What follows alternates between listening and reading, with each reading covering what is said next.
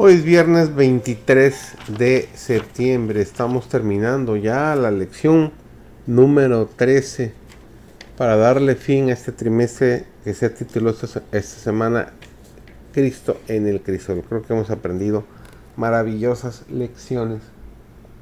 Servidor David González, vamos a entrar de lleno hasta nuestra, hacia nuestra última lección de este trimestre.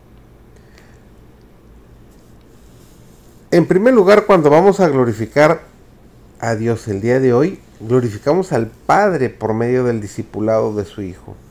La rebelión que surgió en el cielo comenzó con la animosidad personal de Satanás hacia Jesús. Jesús mismo es el centro de la irritación y la rebelión de Satanás. Como fuimos creados originalmente a la imagen del Padre y del Hijo, hemos llegado a ser objetivo secundario de la ira de Satanás. Por lo tanto, si Satanás nos induce a separarnos de Dios, hiere al Padre y al Hijo. Cuando decidimos permanecer como discípulos de Cristo, honramos al Padre, mientras más imitamos al Hijo, más glorificamos al Padre. No es coincidencia, por lo tanto, que nuestro discipulado sea el foco de la animosidad y los celos de Satanás. Nuestro discipulado es lo que más le gustaría destruir. Mientras más reflejamos el carácter de Cristo, más demostramos que lo elegimos a Él, no simplemente como una buena manera de vivir, sino por aquel que es el Señor de nuestra vida.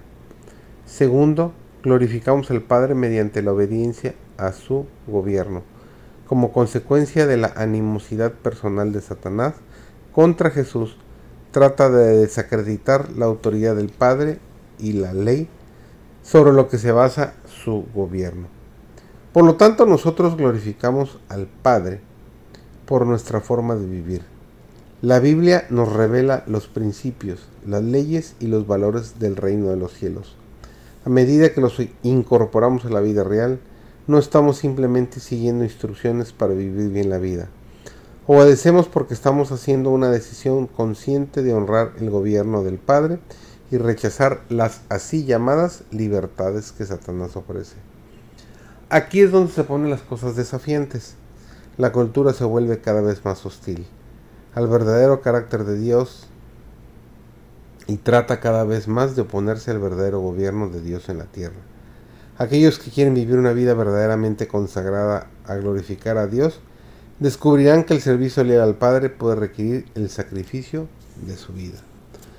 Juan dice en Apocalipsis 6, los versículos 9 al 11, cuando abrió el quinto sello, vi bajo el altar las almas de los que habían sido muertos por causa de la palabra de Dios y por el testimonio que tenían.